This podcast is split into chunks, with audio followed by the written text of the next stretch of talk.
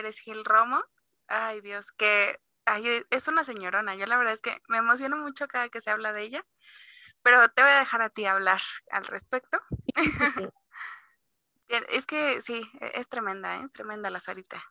Yo la conocí en mi sexto trimestre, que es ah, el módulo justo ahí nos conocimos, ¿no? En el sexto trimestre. Ahí te conocí. Ahí te conocí y a todo tu clan. Uh, saludos al clan. Saludos al clan de las Jimenas. Sí, bien, bien, eh, De las Jimenas y las no Jimenas, porque también están, están las otras dos.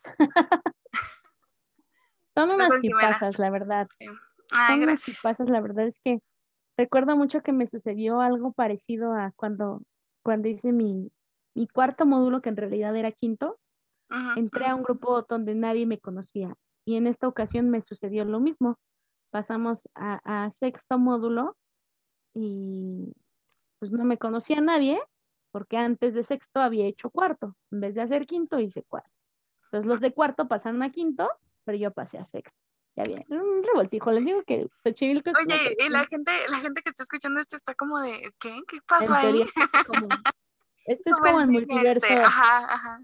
Están haciendo ahí las teorías, uniendo las gemas de Thanos y no entienden todavía cómo es que yo pasé de cuarto hasta sexto. Sí, sí, sí. Pero que sí estuve primero en quinto. Pero, que ya había hecho quinto, claro. Ok, ajá. ahí fue donde yo las conocí, conocí a la doctora Sarita. Eh, debo admitir que la doctora Dora es muy, muy inteligente. No puedo decir que no, pero tuve mis roces con ella por la cuestión. durante ese trimestre fue justamente donde pasamos toda la parte de, la, lo último, la última etapa de vida de mi abuelito. Entonces, no quiero ponerlo como pretexto, pero realmente a mí me afectó mucho esa parte.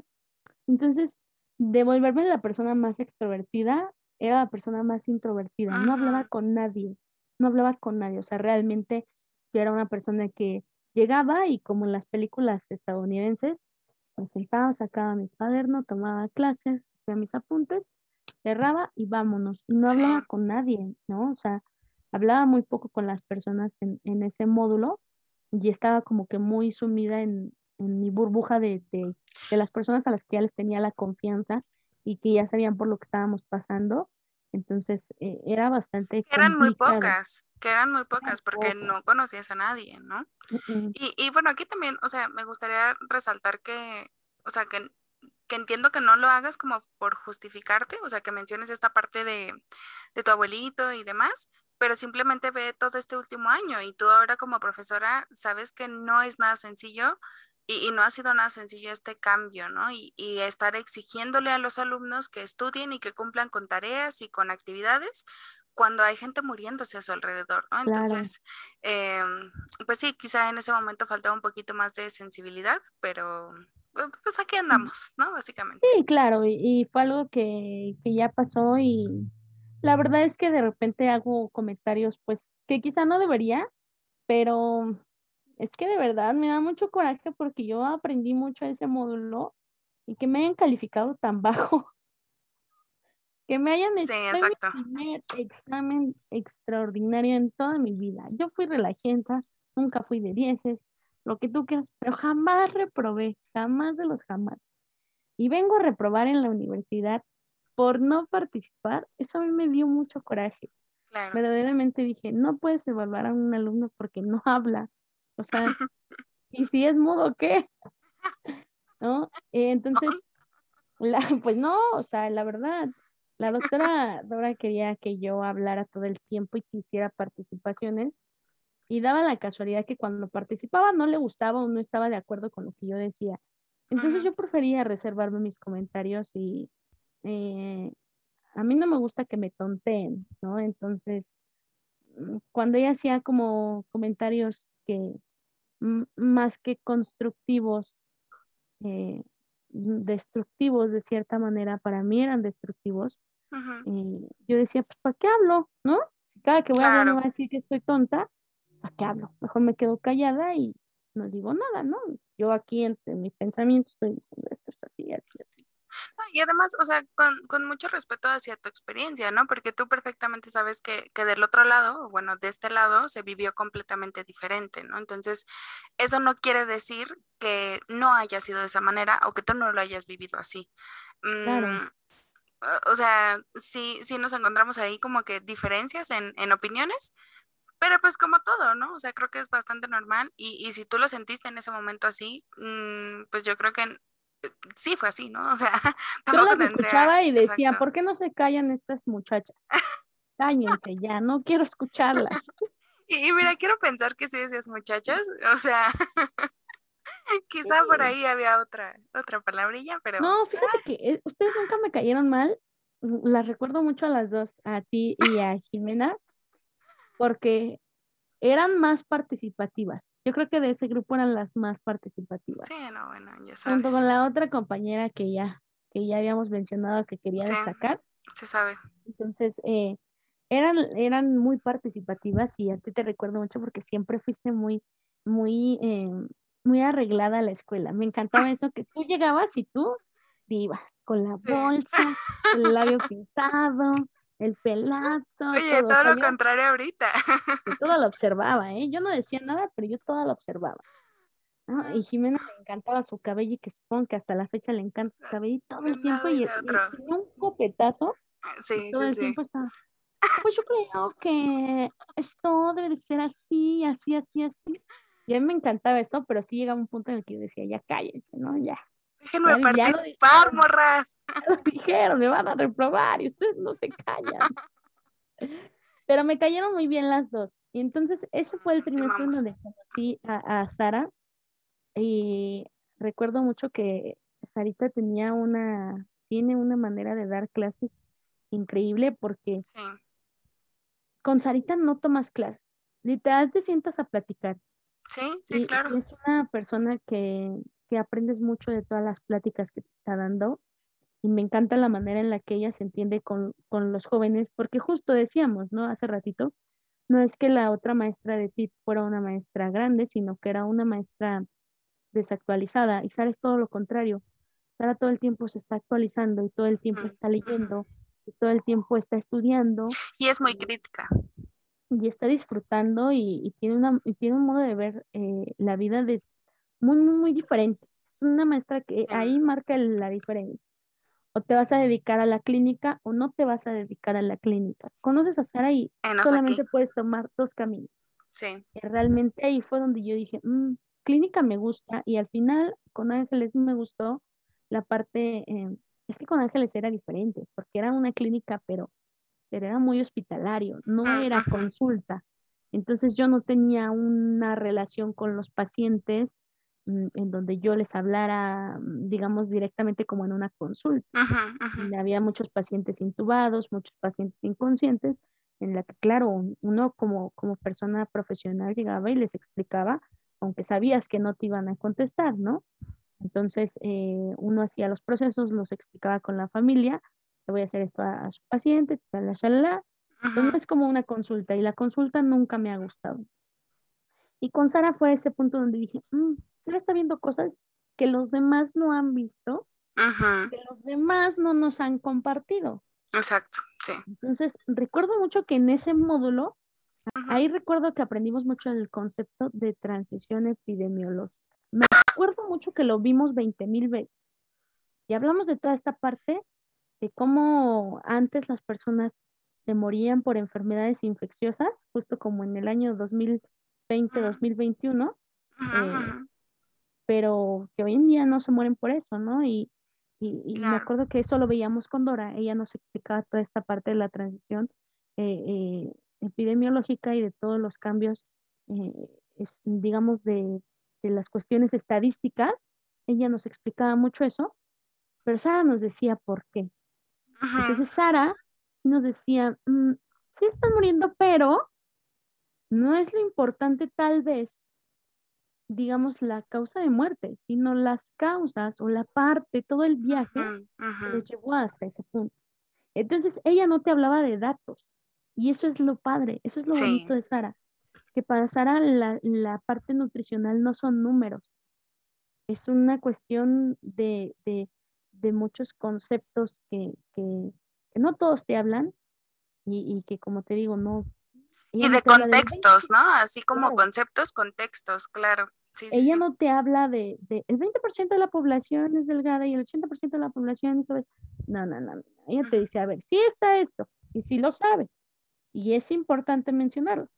Pero es importante mencionar por qué ese 80, por qué no está al revés, por qué no el 20. Así me explico. Entonces, Sara como que mm, es un parteaguas para muchos en, la carrera de Chimilco en nutrición ahí en, nuestra universidad.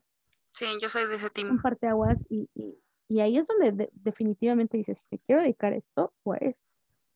Y Sara para mí fue el momento en el que yo dije, no quiero ser nutrióloga, no quiero dar consultas, pero sí quiero seguir enseñando. Sí quiero, tenía la idea de, ser maestra todavía. Con Sara seguí con la idea de ser maestra. ¡Ay, qué bonito! Yo dije, quiero compartir las experiencias y quiero hacer tanto, me gustaría estar en campo y me gustaría conocer y escuchar, platicar con la gente, porque qué padre, ¿no? Que te paguen por, por estar platicando con la gente y que después escribas lo que, lo que tú determinas de esas pláticas y, encontrar todos los porqués. Claro. ella siempre buscaba las causas y no tanto las consecuencias. Entonces, ahí fue donde quizá, de cierto modo, yo dije, mm, tal vez no voy a hacer lo que quería en un principio, pero todavía lo puedo enfocar a algo bonito y a algo, algo que, que me gustaría. Y siempre he creído mucho que, yo creo mucho en el destino. Ajá y siempre creo que, el, que todos ya tenemos algo bien marcado, todos. Eso sí lo creo, siempre, toda la vida he creído. Entonces siento que el destino siempre te va a llevar al lugar donde perteneces. Ok. Y, y eso es lo que quizá entré y por ahí anduve por varios caminos y por varios túneles y por subidas y bajadas, pero al final siento que, y a pesar de que ahorita esté dando clases, sé que no es no es mi destino todavía, pero que por aquí le voy a seguir. Y, eso tuvo mucho que ver Sara. Entonces, Sara es increíble y es una persona que admiro y siempre que puedo la comparto con, con las personas que conozco y les hablo de ella porque de verdad, o sea, realmente no es, no era tomar clases con ella, era ir y platicar, escucharla. Eh, sí, sí hacía mucho monólogo ella, sí, sí rompía mucho en cierto modo con, el sistema modular, pero es que era muy interesante, es una persona muy inteligente. Y la verdad es que sí, Sara es un, un parteaguas, eh, tú, tú, lo sabes y todo el mundo lo sabe. Este, para mí, a raíz de que tomé clase con ella, fue muy difícil para mí seguir. O sea, lo, siguiente que vino fue otra doctora, cuyo nombre no voy a mencionar, pero muy complicado, o sea. Afortunadamente no tomé clases con ella. Sí, no, bueno, no, te, salvaste. No, bueno, o sea, a nosotros nos dio el, ya sabes, y yo dije, sí, sí, esto no es para mí, pero pues ahí le arrastré y, y, dije, sí, sí es para mí, o sea, justamente como a ti, ¿no? O sea, sí, sí es para mí, pero no así. lo voy a hacer de otra manera y enos aquí. Así que muchísimas gracias a Sarita. Es que Sara es una persona a la que siempre que hablas con ella, en cualquier momento, no solamente en clases, cada que íbamos a su cubículo, todavía fue eh, nuestra tutora de servicio social. Eh, cada que platicaba con ella, y todavía la última vez que platiqué con ella, yo ya estaba trabajando en la escuela y aprendí mucho de ella. Es de esas personas que platicas que dices, no sabía esto, pero hoy lo aprendí. Hoy entendí esto. No me había dado cuenta. Entonces, siempre, siempre, siempre que hablábamos con Sara era aprender algo. Y es una persona que admiro muchísimo. De verdad, Sarita es la máster de máster en muchas situaciones. No quiere decir que no admira a los demás maestros o a los demás profesores, como ya lo mencionaba, ¿no? Cada quien le aprendía algo, pero claro Sara sí fue un antes y un después en la vida de muchos, yo creo. Y estuvo también el que dijo, no, yo no quiero ser como ella, yo sí quiero ser el nutriólogo que da consultas. Pero fíjate, hasta para eso sirvió, ¿no? O sea, hasta para decir, ok, bueno, sí, sí me quiero aventar el paquete de... Es que Sara es el filtro. Ajá, y, y Sara es un filtro, no por calificación, pero sí aquí. Y eso es más, eh, más fuerte. Y, y, fíjate, ahora que lo dices, sí, cada que, que hablábamos con Sara se aprende algo nuevo.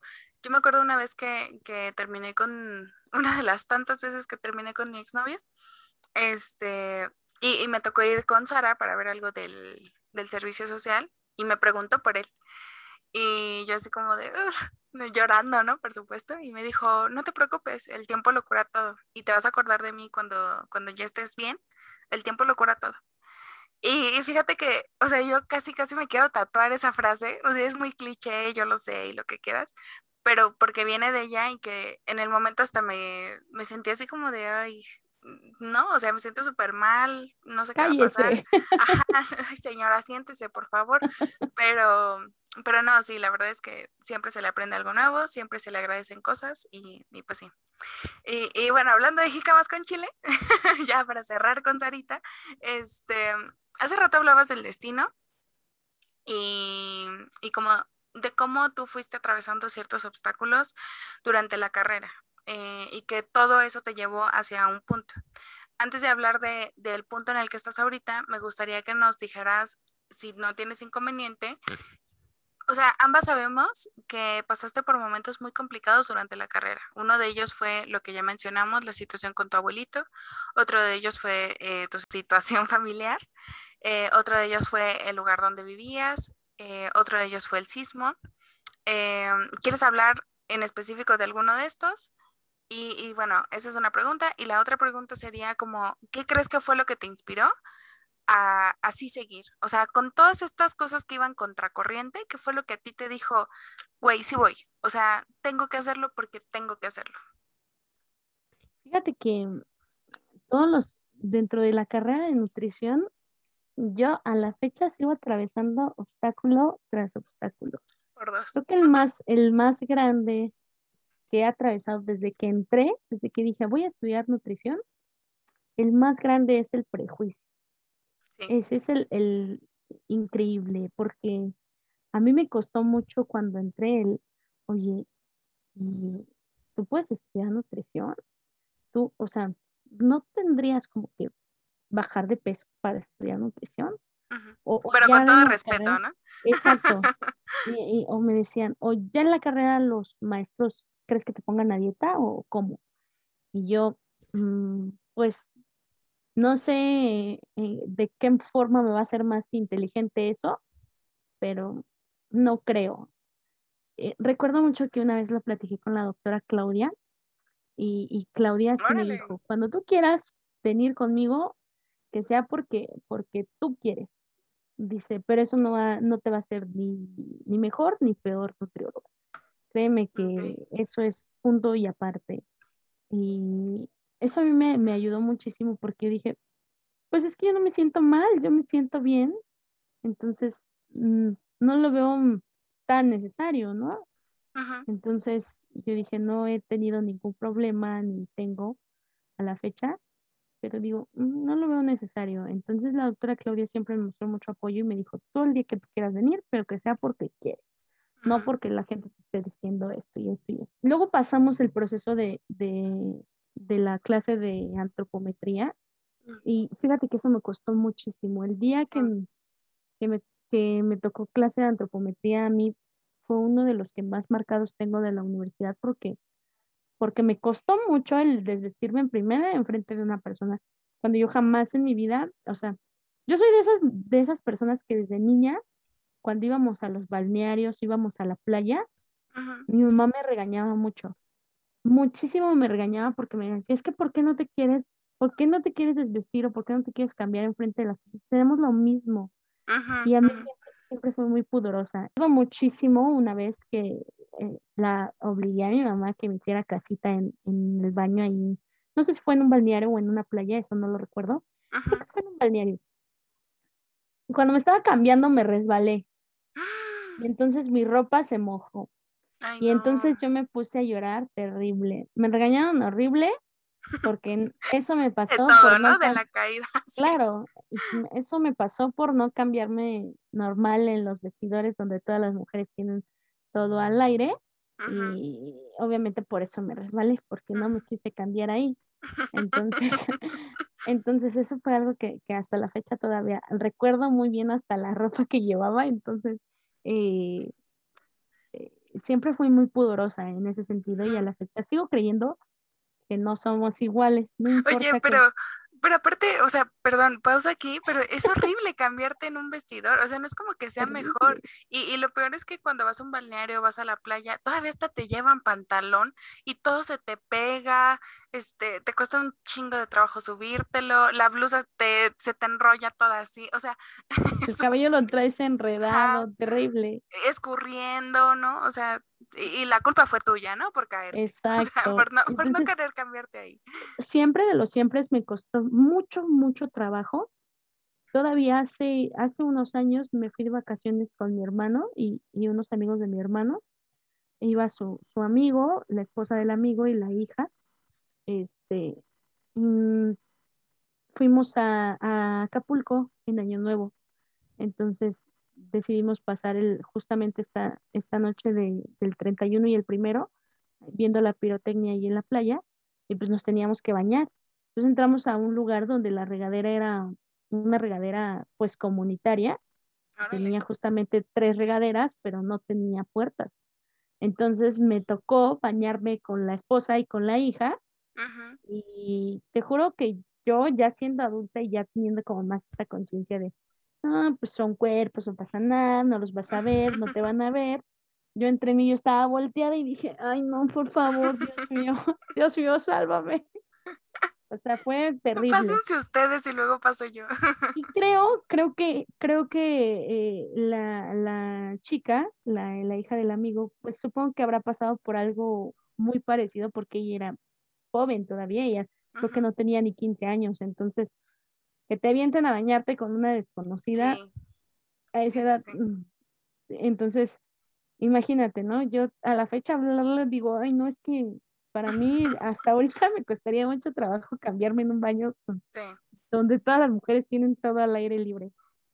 No, y, además que, o sea, es un tema de, como dices, ¿no? Es algo que ya traes de, de tiempo atrás y, y, que son cosas que, o sea, por ejemplo, el nutriólogo agarra y te dice, no, pues vete al gimnasio, ¿no? O por ejemplo en UAM, no sé si te acuerdas que en UAM, pues ah, sí tienen su, su puertecita y lo que quieras, pero te cambias al aire libre, o bueno, no al aire libre, sino pues están todas ahí, ¿no? Entonces, híjole, qué, qué fácil es dar este tipo de recomendaciones, de decir, vete a hacer ejercicio sí o sí, vete al gimnasio o a ver qué haces. Y, y claro, o sea, sin tener en cuenta todas estas cosas que son cosas muy personales, ¿no? Y que sí te pueden frenar a realizar la actividad física que tú quieras, ¿no? Claro, y yo recuerdo mucho, te digo que siempre mi mamá me decía, es que tenemos lo mismo, o es que ¿por qué te apenas si tenemos lo mismo? No es cierto, no tenemos lo mismo, no tenemos lo mismo, aunque el, biológicamente hables, quizá biológicamente pues sí, sí son las mismas partes, ¿no? Pero físicamente nadie es igual, entonces no tenemos lo mismo. Entonces no me puedes obligar a cambiarme frente a una persona que, no quiero y, es algo que, desde niña tuve, te digo, muy, muy marcado. Siempre a la fecha sigo siendo muy, muy pudorosa, o sea, que se ve ahí tantita la pancita, sí me cuesta mucho, pero eh, cuando nos tocó la clase de antropometría, fue terrible, terrible porque yo decía, que ese día chocara el camión, que chocara el metro, no llegara. Que no llegara la profesora. no, yo realmente no quería ir ese día y tenía que ir. Sabía que si no iba, no iba a tener esa calificación. Y me costó mucho porque cuando entramos y nos dicen, van a ser parejas, hice pareja con una compañera que era parte de mi equipo y que eh, fue muy respetuosa siempre, la verdad es que nunca me sentí juzgada por ella, pero sí por las demás que estaban. Entonces era entre hombres y mujeres y quítense la blusa, las niñas se quedan únicamente con, con su brasier y, y, pues su pantaleta o su licra, ¿no? ¿Eso en qué trimestre fue? en quinto y era donde yo no conocía a nadie, ¿no? Entonces, eh, el hecho de desvestirme frente a otras personas y que vieran mi cuerpo, que era muy diferente al suyo, eh, que vieran mis marcas, mis cicatrices, todo a mí me costó muchísimo. Y yo recuerdo mucho que ese día yo salí, pero llorando, o sea, yo ese día me sentí violada totalmente y dije, no puedo creerlo, o sea, fue el peor día de mi vida, fue el peor día que tuve en la carrera porque sí, lo recuerdo muy bien y recuerdo quién es la persona que así como que me dio y dijo.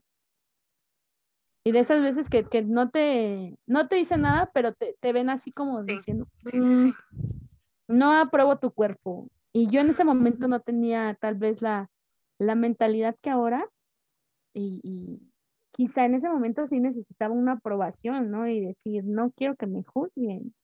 ¿no? Ajá, es lo que te iba a decir, o sea, a lo mejor no sentirte aprobada, pero tampoco juzgada. O sea, vas con tu, con tu herramienta, con tu principal herramienta para la escuela, que es tu cuerpo, y no tendrías por qué sentirte juzgada. O sea, no. Eso es, de verdad te digo, me sentí súper violada. Eh, todo el mundo conoció mi peso, todo el mundo conoció mis medidas, todo el mundo conoció mi cuerpo en ropa interior, entonces para mí fue terrible, fue un momento en el que yo nunca quise volver a hablar, nunca quise volver a participar y que ahora yo lo veo y digo, eh, si yo tuviera un paciente, claro, no tú vas, tú vas al médico y el médico lo primero que hace es, a ver, súbete a la báscula y te voy a revisar aquí y acá y acá, pero a veces nos falta mucho ese tacto para decir, ¿quieres que te pese? O sea, yo sé que ahorita los que están escuchando podrían decir, ¿cómo le vas a preguntar que si quieres que lo Ay, pues ¿para qué voy al nutrólogo si no me va a pesar? Exacto. No, no, pero la realidad es que hasta yendo al médico, pues es que no sabes lo que está pasando esa persona y sobre todo los médicos, yo he tenido pésimas experiencias con médicos. Ay, pues es que cómo no vas a estar enferma si estás toda gordota. Y es que no te, tengo una, una vez fui a la doctora y me dijo, es que así como se va a fijar un hombre en ti. Y yo en ese momento. la rechingada. en ese momento fue algo que yo dije, tiene razón, ¿no? Y yo llegué llorando y me acuerdo que el que subió, porque yo llegué llorando, fue mi papá. Y él me dijo, yo, yo te voy a escuchar, yo te apoyo, cuéntame qué pasó. Y yo nunca le dije, ¿no? Las palabras que me dijo la doctora, pero sí me dijo cosas bien feas y y pues yo era un adolescente en ese entonces, ¿no?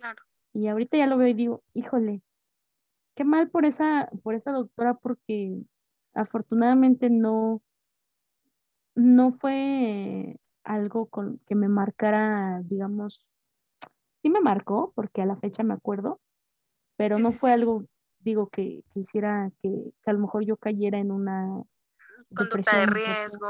Conducta de riesgo ¿sabes? O sea, a pesar de, la situación, siento que lo supe manejar mucho. Y también la parte de la clase de antropometría, a pesar de cómo me sentí, la supe manejar. Y, híjole, siento que a la fecha eso es lo que hace que, yo no quiera hacer, que yo no quiera dar consulta, ¿no? Y me tocó en clínicas, en hospital. Es que como le, una vez me dijo una, una señora, estaba en el hospital, fui a rotar en mi último trimestre, roté ahí en el hospital en el primero de octubre y estaba subiendo el elevador con la nutrióloga que era del hospital y que estaba como que ahí también de pasante, pero como que nos pusieron a cargo de ella. Y nos subimos al elevador, íbamos no sé a qué piso, no sé a qué paciente íbamos a ver. recuerdo mucho que subió una señora como de cuatro dimensiones más grandes que la mía, y me dijo, es que usted tiene que poner el ejemplo. Y entonces yo no le dije nada, solamente le dije, sí, ¿verdad?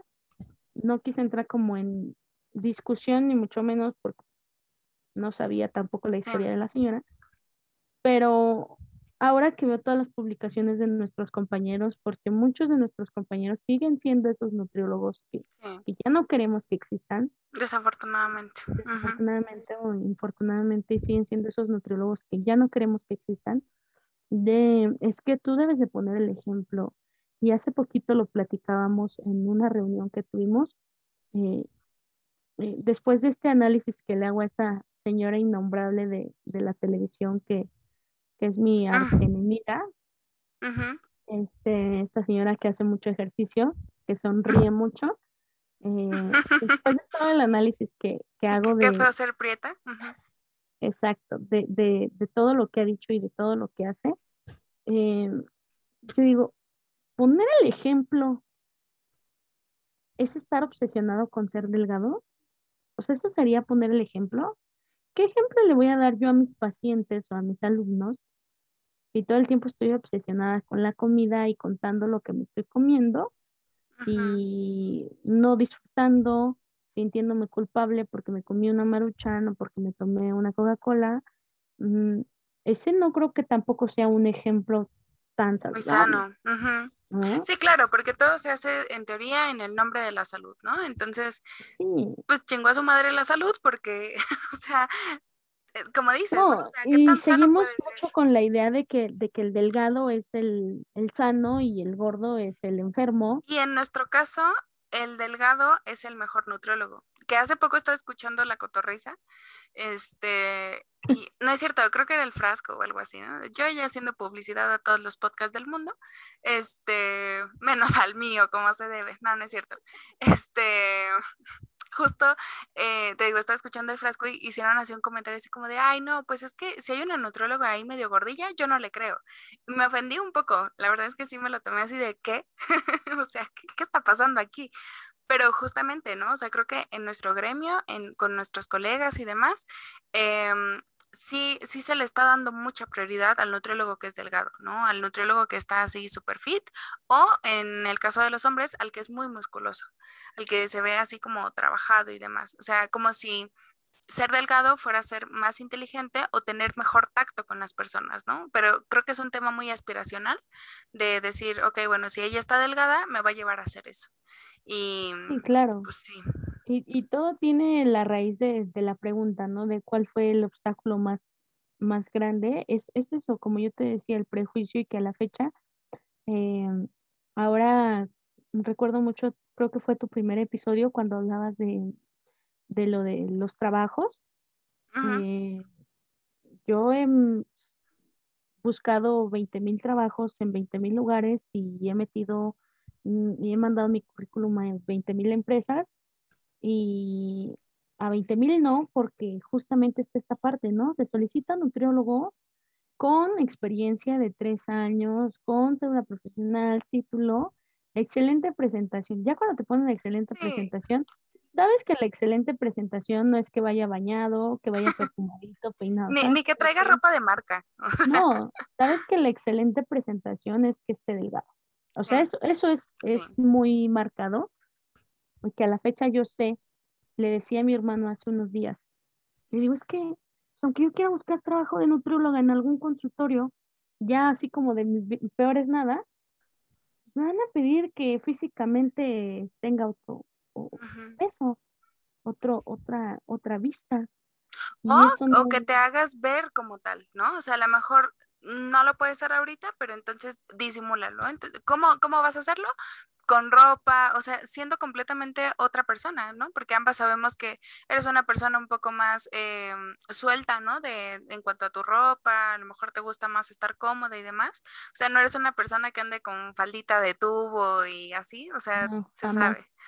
Y, y claro que te lo pedirían, ¿no? O sea, andar así como muy a la línea para que, que spoiler, aquí hace poco una amiga igual me contó, está trabajando en un centro así como de faciales y me contó que también le habían pedido que fuera un poco más delgada y que fuera este más arreglada, o sea, como con con falditas, ajá, maquillada, todo eso.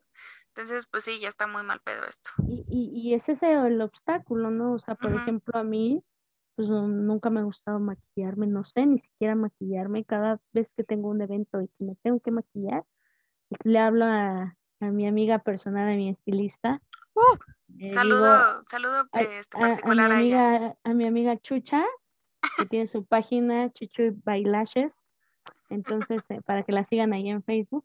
Siempre hola Chuchita, venme a maquillar. Y me viene y me pone como una reina. Muy mona, sí, claro. Sí, me, me, maquilla muy bonito y me peina muy bonito, pero es lo que te digo, a mí en mi vida diaria no me gusta. Yo soy más de playerita, pantaloncito de mezclilla, de tenis, algo más, más fit, no fit, pero como más, sí, más ligerito, ¿no? Así, no tan llamativo, ¿no? Algo, algo más sport.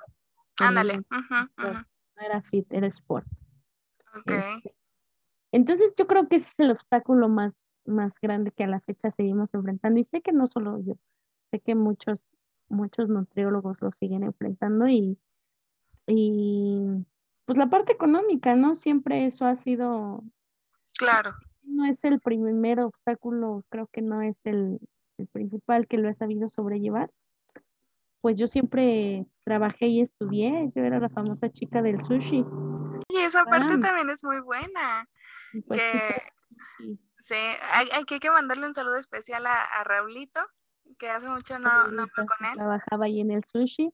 y a Yaira, que era mi jefecita. Yaira también, claro. Entonces, eh, Oye, también todo ese rollo de los puestos era una vil fiesta, o sea, era un se disfrutó mucho esa, esa época, claro.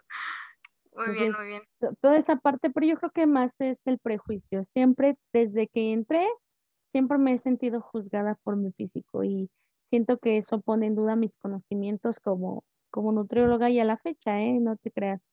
A pesar de que estoy dando clases, a la fecha de repente los niños quizá no lo hacen con un con un afán de ofender o, o, o, de atacar o de juzgar, pues tiene mucho que ver la, la, la educación que tienen en casa, ¿no? Entonces, eh, de repente, y con lo que han crecido, ¿no? También no los culpo, pero de repente como que hacen un comentario así que dicen, maestra, ¿esto por qué es así? ¿Por qué usted no se ve como la señora que sonríe? Ay, no. Entonces, em, es muy complejo todo esto de, de los de, de los de las jícamas con chile. las jícamas con chile. Y la parte inspiradora que también me preguntaba, yo creo que esa es una pregunta muy complicada. Ahí sí me pusiste en jaque. Uh. Porque mm, es muy difícil determinar algo que te inspira. Creo que no nos inspira solamente una cosa, ni un algo ni un alguien. Creo que lo que más nos inspira, o en mi caso, creo que son todas las personas que me rodean, porque todas aprendo algo. Algunas me inspiran más confianza, algunas me inspiran más amor, algunas me inspiran respeto, algunas me inspiran admiración y de todas aprendo algo. Mi papá siempre tuvo un dicho cuando íbamos a la escuela, él siempre nos decía, júntate con las personas que, a las que les puedas aprender algo bueno. Y, él lo decía para que no tuviéramos ahí que las malas amistades, que el relajamiento, ¿no? Al final, el relajamiento el relajamiento era yo. El relajamiento era yo, el relajamiento era yo. Y yo la modifiqué. A mí me gusta mucho esa frase, pero siento que uno siempre se debe de juntar con las personas a las que les puedo aprender algo y también juntarse con personas a las que les pueda enseñar algo. Porque no nada más aprendemos, también enseñamos. Entonces, sin caer en el narcisismo, es, bueno decir que, que somos buenos y que sabemos, y que podemos transmitir algo a alguna persona y, enseñarle algo que quizá no sabía, ¿no? Desde algo muy, muy básico, ahora que estoy en la escuela me tocó hace, de lo, primero que me tocó, enseñarle a un niño a amarrarse las agujetas de, los zapatos, ¿no? Y es algo que, es muy básico y que quizá él, por alguna razón, no sé cómo se lo enseñaban en casa, no lo podía aprender, y él siempre jugaba conmigo, ¿no? Y me decía, maestra, me amarras, porque además era un niño increíble, y todo, todo tiernito, y siempre me ah. decía, me ayudas a amarrarme mi zapato. Y, le me ponía el pie en la pierna. Decía, mira, ya me ensuciaste, me lo vas a lavar, tú me vas a lavar mi pantalón, están aquí. Hasta que aprendió a amarrarse los, los zapatos. Entonces, eh, pues es, es lo mismo, ¿no? Siento que se los decía a mis niños ahora que se graduaron, no nada más uno como maestro viene y, da las clases y enseña. Exacto. También nosotros aprendemos mucho de los alumnos y de, hasta de los papás, ¿no? De los alumnos y de, las experiencias que tenemos. Entonces, sí es juntarnos con alguien a los que, con personas a las que les podemos aprender, pero también a las que les podemos enseñar. alguien que no tienes ni que aprenderle ni que enseñarle, no le veo sentido a, que estés rodeado de esa persona.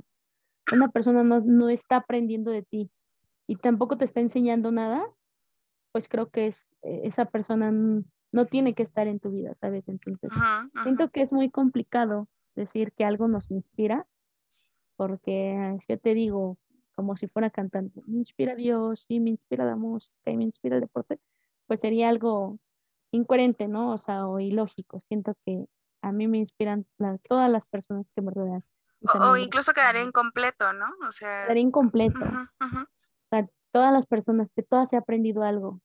De, y desde lo básico, te digo, ¿no? Desde encender una estufa, eh, no sé, andar en el metro, todo, o sea, es, un conjunto y, y, todas esas personas que actualmente me rodean son las que me inspiran y, y, me ayudan a, que yo también encuentre mi inspiración y diga, tengo que seguir, sí puedo. Ay, qué bonito. Esa gente que confía en mí es lo que yo digo. Claro, claro. Sí puedo.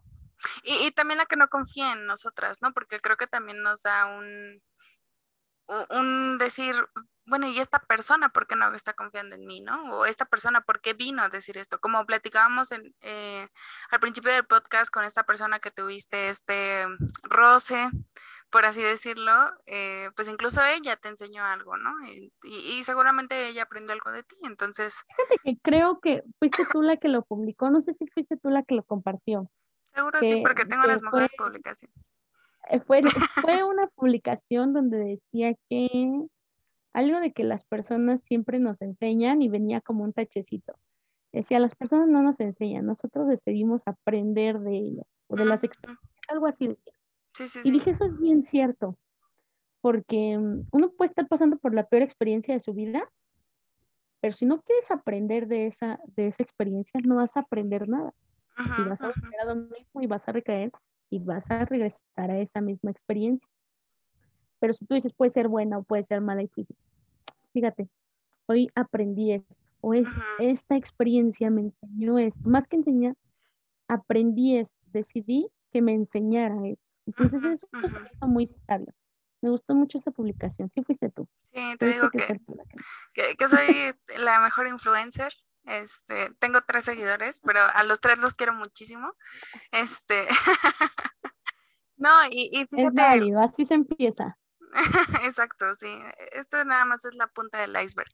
Mm, y, algo, algo te iba a decir, pero ya, ya me desconecté. No, justamente, este, pues se, se, sabe, ¿no? O sea, algo por lo que yo te reconozco muchísimo y reconozco tu trabajo con respecto a la, a la nutrición y a lo que has venido haciendo en todos estos años, es que siempre has sido contracorriente, ¿no? O sea, cuando no es una cosa, es otra, este, si no es la familia, es la parte económica, es esto, es lo otro, pero siempre ha sido muy tenaz y muy persistente en, en toda esta parte. Entonces, em, sí, o sea, no es casualidad que estés aquí, justamente. Eh, eh, sí tiene un poco que ver con, destino, pero también con que eh, admiro y valoro mucho el trabajo que tú has hecho. Eh, y esto lo saco a colación porque, digo, ya no se spoil, spoileaste que, que pues estás trabajando como profesora en una escuela, en un colegio, pero, pero nos gustaría, bueno, más bien me gustaría a mí que, que nos contaras un poquito más acerca de qué es lo más difícil de, de trabajar en, en, esta parte, en, en, lo educativo, ¿Cómo fue llevar? Porque aparte nosotros siempre insistíamos, ¿no? Así como de, ay, es que deberían dar nutrición en las escuelas, en las primarias y no sé qué. Y ya que nos lo cumplieron, nos encontramos con un buen de retos, ¿no? O sea, nos encontramos con un buen de juicios de las personas, lo que decías hace rato, ¿no? O sea, juicios de los padres, de las mismas maestras, de que no saben dónde sacar la información, de que les empiezan a enseñar a los niños cuál tiene que ser su peso ideal cuando mm, son niños, ¿no? O sea, no tendrían por qué estarse preocupando por algo así. Em, y, bueno, pues sí, platícanos cómo ha sido todo este proceso de, ser maestra, en específico de, vida saludable, y, que ha sido como lo más complicado de, de hacer este cambio hacia lo virtual. Fíjate que es bien interesante esta materia de vida saludable porque aquí fue donde yo dije, sí me gusta ser maestra, sí quiero ser maestra toda la vida, o sea, es muy bonito y los niños me decían, es muy bonito cuando un maestro se apasiona con un tema porque les transmites esa pasión a los niños. Los niños reconocen muy bien las materias que yo manejo y las que no manejo tanto. Y las que otros maestros manejan más y manejan menos. Entonces ellos siempre veían ciencias o vida saludable en específico con mi grupo, ¿no? Que era con el que ya había esa confianza.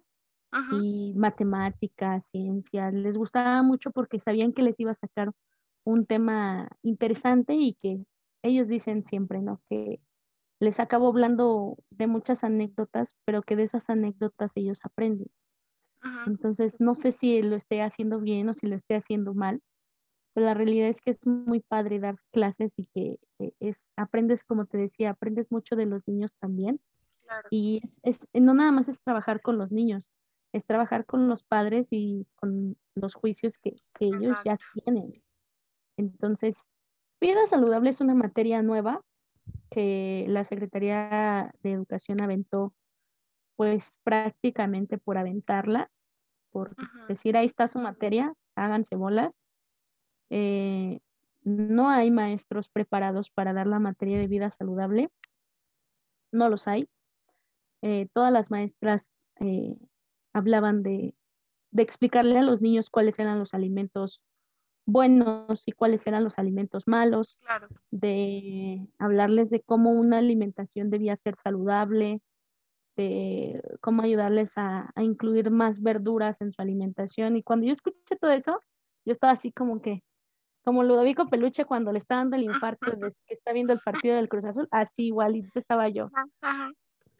Entonces, em, la materia de vida saludable se divide en tres módulos si no me equivoco. Eran tres o cinco, no me acuerdo. Era el módulo de la parte de alimentación y nutrición, el módulo de higiene, el módulo de salud mental, el módulo de actividad física y el módulo de prevención de enfermedades. Eran cinco módulos.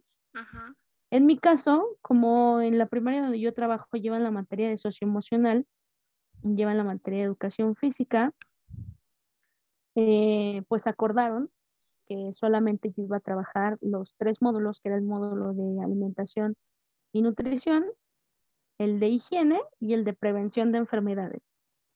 Sin embargo, pues para trabajar esos tres módulos, siempre tienes que hablar de cualquier cosa de salud mental y al final acabamos hablando de cuestiones físicas. Claro. Entonces, eh, pues muy complicado porque aventaron la materia, pero nunca se nos dio un material. No es como en matemáticas que tú tienes el libro y el libro de ser viene que las fracciones y luego de las fracciones viene divisiones y luego viene que la recta numérica. Entonces tú dices, ah, pues esta semana tienen que aprender esto. Para hacer esta actividad tienen que aprender este tema.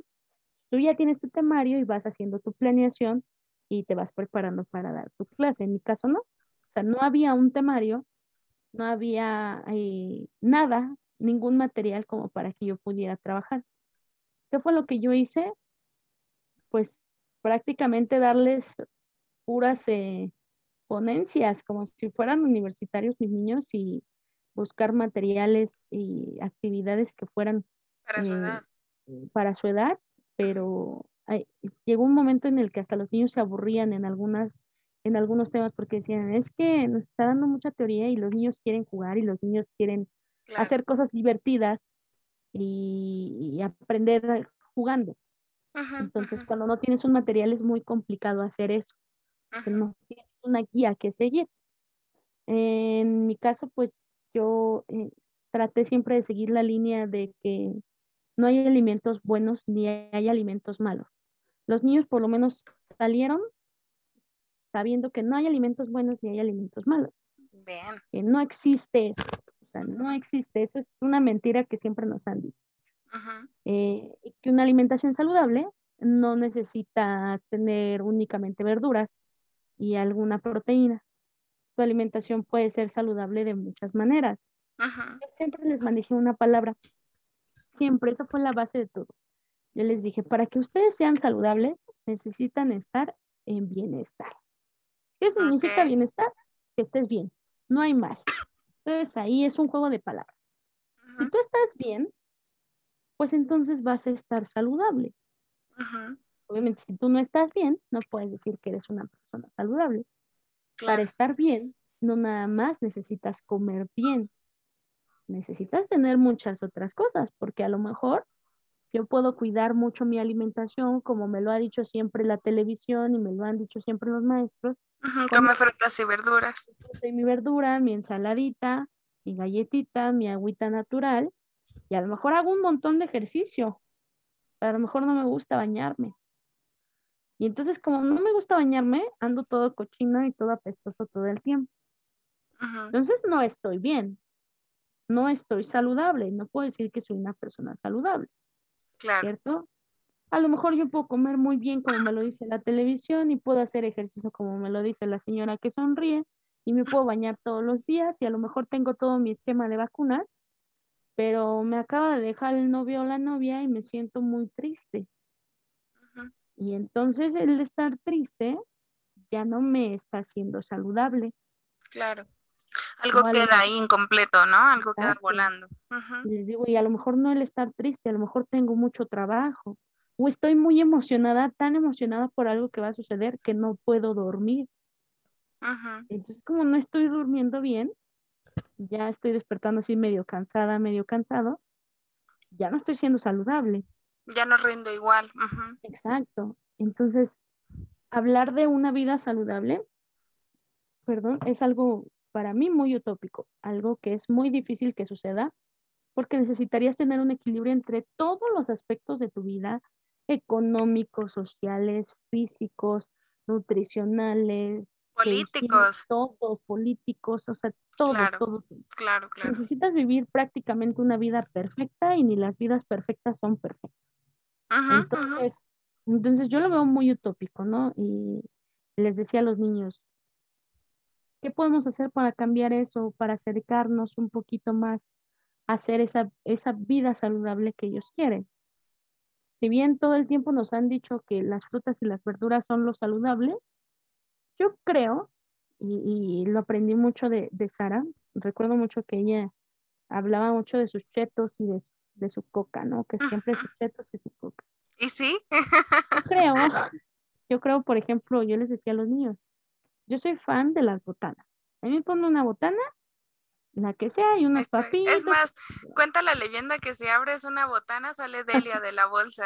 luego, luego salgo yo. Alguien dijo botana y a mí me encanta. Hay cosas que a lo mejor puedo controlar un poquito más de decir, mmm, esa no la como tanto, mmm, esta sí la puedo cambiar, pero hay cosas que no. Entonces, ¿cómo podemos enfocar toda nuestra alimentación o todo nuestro estilo de vida hacia lo más saludable estando bien.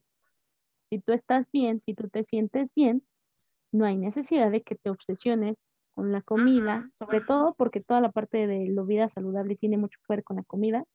Eh, no hay una necesidad de que te obsesiones, ¿no? Y yo les ponía mucho de ejemplo a esta señora, porque los niños la conocen perfectamente porque salía en un programa que no sé por qué veían los niños, que de esas series detestables y deplorables. Entonces, eh, a los niños les daba mucha risa, siempre les decía, como la innombrable que ustedes ya saben que... Y yo les ponía muchos ejemplos, ¿no? Esta señora, por ejemplo, se jacta de ser muy saludable, claro. que ella todo es, todo es bajo en grasa y gluten free, y que todo, y cuando tiene conductas de riesgo verdaderamente increíbles. Claro, y muy notables además. Muy, muy notables, ¿no? Y se las está transmitiendo a las personas que la rodean. Entonces, algo que a mí me parece muy importante y, se los decía siempre a los niños, es que cuando uno tiene el poder de difundir algo, de educar, de, hacer llegar un mensaje, tiene que ser uno muy cuidadoso. Claro. En cómo transmites ese mensaje. Entonces, ella tiene una audiencia increíble. Tiene millones de seguidores y millones de vistas en todo lo que ella sube. Y a mí me parece muy riesgoso el hecho de, la idea que transmite, porque ¿cuántas personas le está llegando? ¿no? Sí, y, mira, o sea, aunque fueran tres personas, ya impactaste a tres personas de cierta manera. O sea, digo, son millones, infortunadamente, pero, pero pues sí, o sea, no porque sean millones o porque sea una, quiere decir que el impacto es menos, ¿no? O sea, claro. que es mucho más preocupante que sean millones, porque es una irresponsabilidad y te habla de una ética deplorable. O sea, es una persona que, ay, en serio, ay, no. Detestamos. Sí, sí, sí, sí. Es muy detestada por acá. Yo les decía a los niños, ¿no? Imagínense que yo les digo que coman frutas y verduras y que pura, pura ensaladita y que los fines de semana cuando vayan a la plaza, en vez de preferirse una hamburguesa, se pidan una ensaladita, se pidan, imagínense eso. Les digo, ¿qué va a pasar el día que ustedes vayan a la plaza bien tranquilos y este yo con mi piernita de pollo cae? Van a decir, óigame, usted es bien hipócrita. Dígame, no. Porque usted, usted va y nos dice en el salón que no estemos comiendo esto y usted, ¿por qué sí? A ver, a ver, a ver. ¿No? Les digo, ¿qué tal que van a los taquitos y ahí me encuentran echándome mis tacos? O sea, ¿qué harían? No, pues si usted nos dijera eso, que, debemos de comer siempre así fruta y verdura, pues sí le reclamaríamos. La realidad es que yo les digo que, ellos pueden consumir los alimentos que ellos quieran, ¿no? Siempre y cuando también es bien importante no caer en los excesos. Cualquier exceso de cualquier tipo es malo. Cualquiera. me decían, maestra, ¿estudiar en exceso es malo? Claro, estudiar en exceso es malo. Hacer ejercicio en exceso es malo. Ser eh, higiénico, o sea, la, limpieza exagerar es malo. claro, este, claro. Todo lo que tú hagas en exceso es malo. Todo, todo, todo. Ajá. Entonces, siempre que ustedes no estén en el exceso, yo creo que ustedes pueden controlar bastante bien toda esta parte de lo saludable. Entonces vimos muchos temas, hablamos de alimentación, hablamos de nutrición y siempre traté de que ellos entendieran que la alimentación no es una cuestión exclusiva, que es una cuestión que tiene que ver con lo social, lo político, económico, o sea, que no es nada más de decir voy a voy a comer y ya. Es, un, ritual, comer es verdaderamente un ritual, porque estás haciendo la, cuando, sobre todo cuando cocinas, y aunque no cocines, la, la hora de la comida es un ritual. Claro. Que tú te sientas y estás platicando y sientes los sabores como si fueras el ratatouille, y estás ahí y das una mordida a tu hamburguesa bien deliciosa y dices, mmm, exquisito. Esto me y el olor, sí, sí, sí. Claro, entonces es todo un ritual, ¿no? Y es todo un arte. Y tú vas a los tacos y el señor taquero, hasta lo ves en cámara lenta, ¿no? Al taco. Sí, claro, claro. Entonces la comida no es algo que se deba de tomar a la ligera. Y durante muchos años se ha tomado muy a la ligera y se ha, eh, pues, juzgado y se ha satanizado de muchas maneras. Claro. Entonces, eh, los niños han crecido con esas ideas que ellos ven en la televisión, que sus mamás, que sus abuelas traen, eh, creen siempre que lo saludable es el, es el estar delgado y es el comer fruta y verdura. Claro. Les decía, puedes comer tus taquis fuego y sigue siendo saludable. ¿Por qué el comerme unos taquis no me va a hacer, me va a hacer más o menos saludable? No tiene por qué. O, hablando en gramos, ¿no? Porque hay muchos eh, nutriólogos, nutriólogas, se sabe, que comparten recetas así de esto tiene tantas calorías o esto tiene tantos gramos. Y, me acuerdo mucho de, de, Sara que de repente nos decía, o sea, quiere decir que si yo solamente tengo permitido comer 64 gramos de algo y si me como 65, entonces ya todo mal. Fíjate que muchos nutriólogos lo siguen. Tengo una, tengo una amiga está yendo al nutriólogo. La verdad es que por cuestiones de que justamente a mí no me gusta la consulta, a veces, a veces me dice, ya hazme mi dieta, ya ayúdame. Y a veces no es que me dé flojero que no quiera, más bien se me olvida de repente. Como no lo vemos de esta manera formal, exacto, se me pasa, o sea, la verdad, ¿no? Apenas este me mandó su dieta y me dijo, oye, ayúdame a revisarla, fíjate que, que pues tengo esto y esto y esto y esto, y la doctora dice que tengo y esto y esto, y necesito esto y esto. Le revisé el plan. Ay, no, Dios mío. Su plan era así de cuatro claras de huevo casi diario. Eran cuatro claras en el desayuno y en la noche. Vámonos. Yo le, yo le dije, ¿tú le preguntaste a tu nutrióloga por qué claras y no el huevo completo? Ajá. ¿Cuál es la diferencia entre las claras y el huevo completo? Porque te va a salir con lo del colesterol. Ese, eso va a ser. Ajá, exacto. Y, digo, ¿y el colesterol qué? Le digo, no tienes ni el colesterol elevado, ni los triglicéridos, no tienes nada elevado. ¿Por qué no te manda el huevo completo? Le digo, ahora, dice, es que, pues ella me pone que las claras, ¿no? Le digo, bueno. Ella dice que compra su caja de esta de, su cartón de clara ya en, en el súper. Ándale, ajá. Yo le dije, un cartón de claras, yo no sé, desconozco hasta qué punto sea totalmente natural, porque es un alimento procesado. ¿Sabes? Entonces yo desconozco al 100% hasta qué punto sea un, natural para que sea el, equivalente a un huevo. Claro. Normal, ¿no?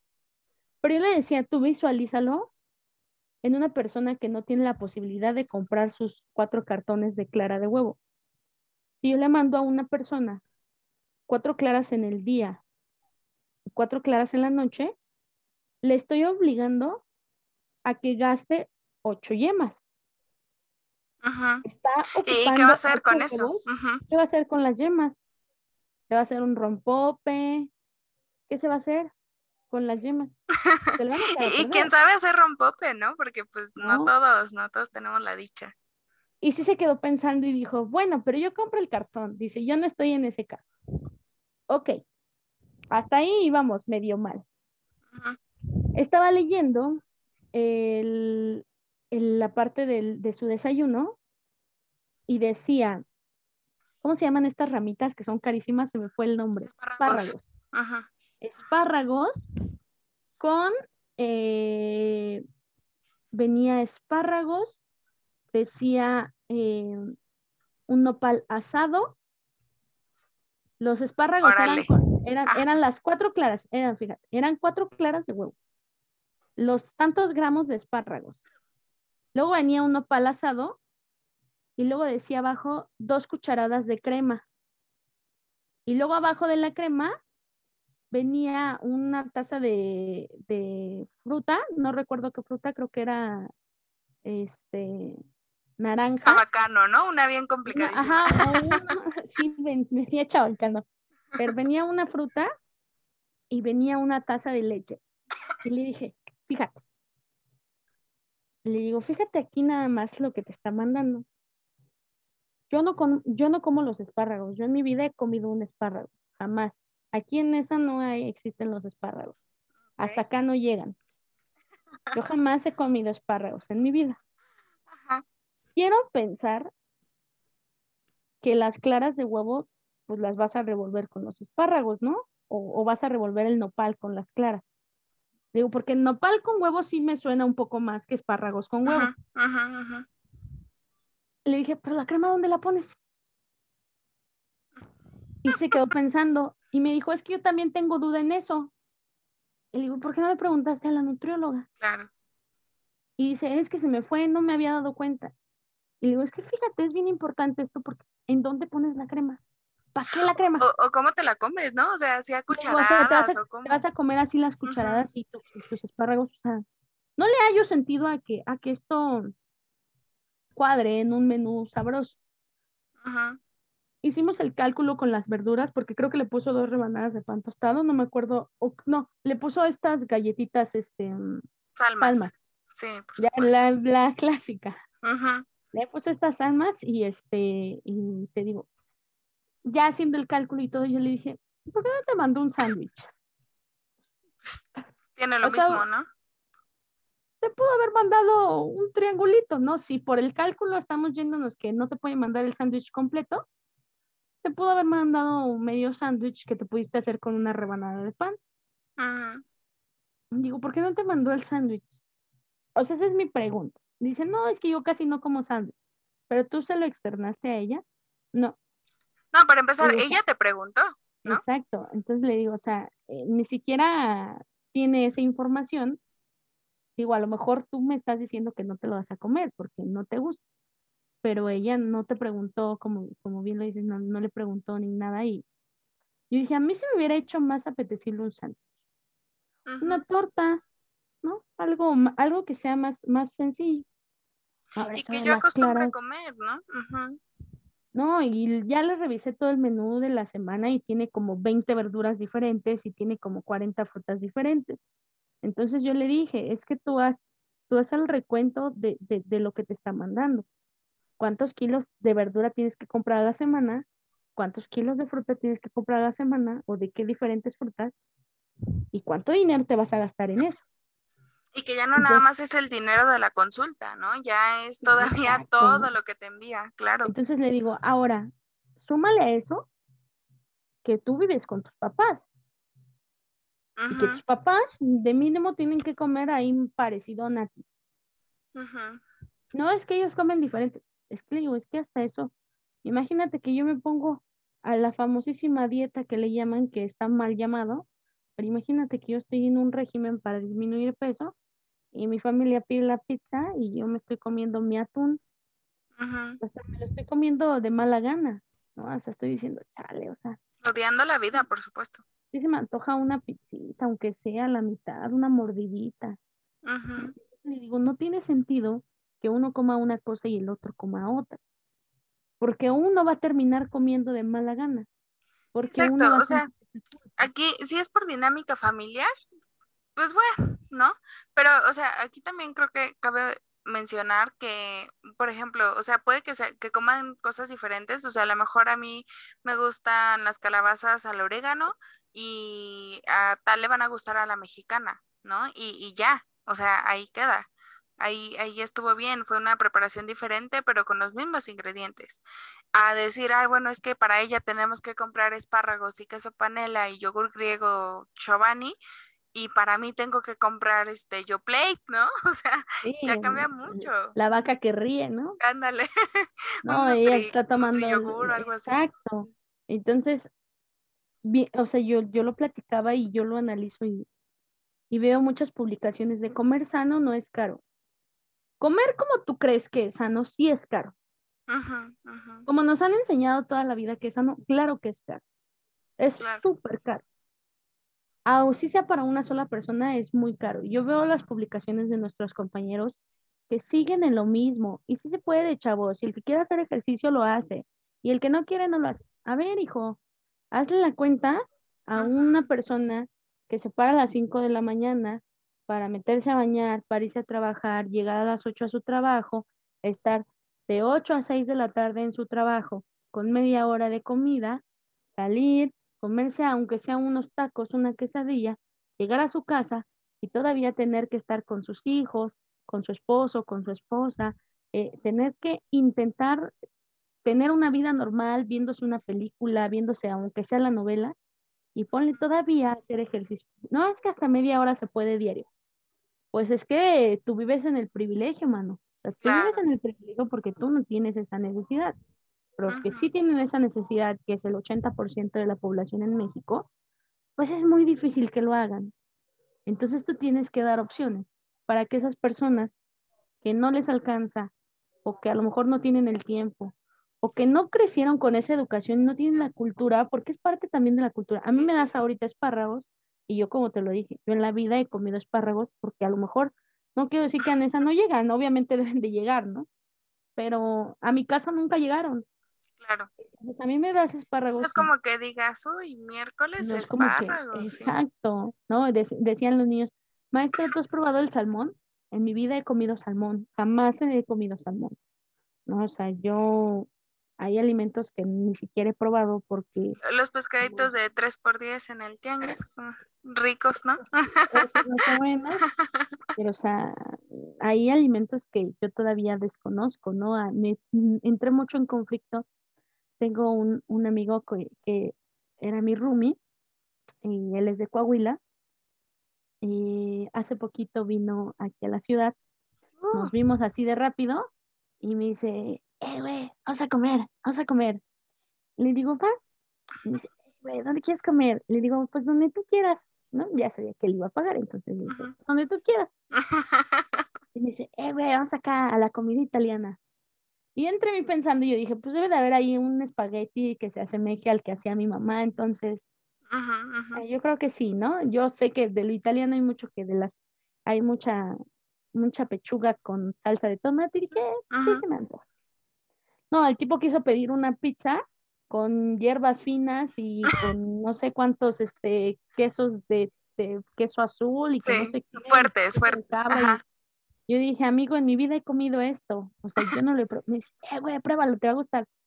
Generalmente la idea de, de pensar en un queso que se ve como gris, entre gris y azul y echado a perder en mi pizza, pues no me apetece mucho. Entonces, eh, es bien chistoso porque la mayoría de mexicanos estamos en la misma situación. Claro, claro. ¿Cómo viene a decirme Galía Montijo en la televisión que necesito comerme 60 gramos de salmón cuando, señora, a mí no me alcanza, yo no gano los millones que usted gana. Sí, claro. Yo gano, o sea, la gente vive con un salario de 5 mil pesos al mes y eso es mucho. Tienen que mantener una familia y es de verdad muy desgastante. A eso súmale que la cultura, pues, no ha dado, que el contexto en el que hemos crecido no nos ha dado esas, eh, em, esos privilegios que muchas personas tienen, ¿no?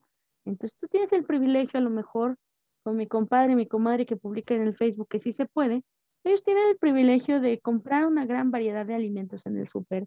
Y tienen el tiempo y tienen eh, el poder para, para, para comprarlos, tienen el dinero, entonces para ellos es más fácil. Sí, e, e incluso, eh, o sea, hasta tener este referente, ¿no? De, de, la familia que se cuida, que a lo mejor realiza un tipo de actividad física. O sea, e, en mi caso, por ejemplo, pues la familia es súper sedentaria, ¿no? O sea, mis primos a lo mejor sí empezaron ahí a meterse un poquito al gimnasio y demás, pero ya es como un tema de me estoy acercando, ¿no? Lo estoy descubriendo y demás. O sea, nunca fue que tuviéramos un referente así de, ah, es que como tal va al gimnasio y como tal va no sé qué. O sea, no, la verdad es que no. Y entonces, claro que ya tener ese avance o esa ventaja de, de ver a alguien haciendo otras cosas además de sentarte en el sillón a comer, pues ya es una, una grande, ¿no? Entonces, eh, sí, creo que... A eso súmale también, también esta parte, perdón que te interrumpa, que por ejemplo hay una chica que, que es youtuber, que es de aquí de Nesa, no sé si lo ubiques, y esta chica pues, se caracterizó porque pues, la gente la, la, ha juzgado mucho por, por las cuestiones físicas.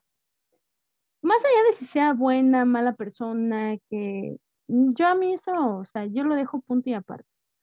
Pero es una, es una chica que ha tenido muchos eh, pues situaciones con, su físico y, que ahora que está intentando cambiar su estilo de vida o que está intentando eh, sentirse mejor, tal vez, no sé si es lo, lo, adecuado, pues la hacen meme y entonces yo con qué confianza voy al gimnasio si obviamente yo traigo la cangurera y al rato en, un levantamiento pues me van a hacer un meme y yo no voy a levantar las pesas de 70 kilos, yo voy a levantarlas de 2 kilos y medio, ¿no? Claro. si me van a hacer un meme, pues mucha gente también dice, ¿para qué voy? ¿No? Y vas al gimnasio y el chavo que está todo cuadrado, que está todo ponchado, se te queda viendo de arriba abajo, como diciendo, ¿tú qué haces aquí? Pues, güey, me quiero poner igual que tú. Esa es la, idea. Sí, sí, sí. Entonces, eh, es muy complicado. En México es muy complicado y antes que meter una materia de vida saludable, creo que hay que cambiar muchas otras cosas. Claro, eh, claro. Es bien importante la educación nutricional y qué bueno que, que ya se le haya dado un, que se le haya visto, que por lo menos se le haya mencionado. Se le coqueteó, ¿no? Se, le, coqueteó. Se le ahí está seduciendo la educación nutricional. Pero creo que hay muchas otras cosas que deben de cambiar. Eh, las cuestiones económicas, mientras los salarios no cambien, pues va a ser difícil que tú le inculques a una persona que pues tiene que comprar variedad para que en su refri haya de todas las frutas y verduras que se pueda, de todas las proteínas que se pueda, que en su alacena haya diferentes tipos de, cereales, que tenga una gran variedad de alimentos. Y hay que cambiar también la parte de las cuestiones físicas, que se le dé ese, ese aprovechamiento a la educación física, que realmente no nada más te pongan a correr, te pongan a, a dar 20 saltos, o sea, que, que se te explique, no, pues este, este ejercicio te va a hacer, te va a beneficiar para tal cosa y vamos a hacer estos ejercicios y que no se te dé una vez a la semana, ¿no? que a lo mejor tengas una hora todos los días, de lunes a viernes. Sí, claro, porque es incongruente, o sea, que, te diga la Organización Mundial de la Salud, tienes que hacer eh, tanto ejercicio por tanto tiempo, pero en las escuelas únicamente se está permitiendo una hora a la semana. Y ni es una hora, son 50 minutos, las clases son de 50 minutos, entonces destinas en, en preescolar y primaria 50 minutos de educación física a la semana y luego en secundaria le das 100 minutos y en prepa también le das 100 minutos y luego no viene el maestro y entonces tu maestro de tu maestro titular pues, te saca a jugar fútbol y entonces tú ves Ay, pónganse a platicar, vamos a jugar, basta. Tú, te quieres meter al gimnasio y no hay gimnasios públicos. Le están los de la calle que nadie te enseña cómo se utilizan, que tú vas y le andas ahí nada más medio moviendo, haciéndole y, que hay un buen, o sea, aquí por ejemplo, yo tengo aquí abajo uno, porque vivo en departamento, y hay aquí abajo uno, pero todo el tiempo está lleno de, de marihuanos, la neta. O sea, hay, hay, mucha gente drogándose aquí.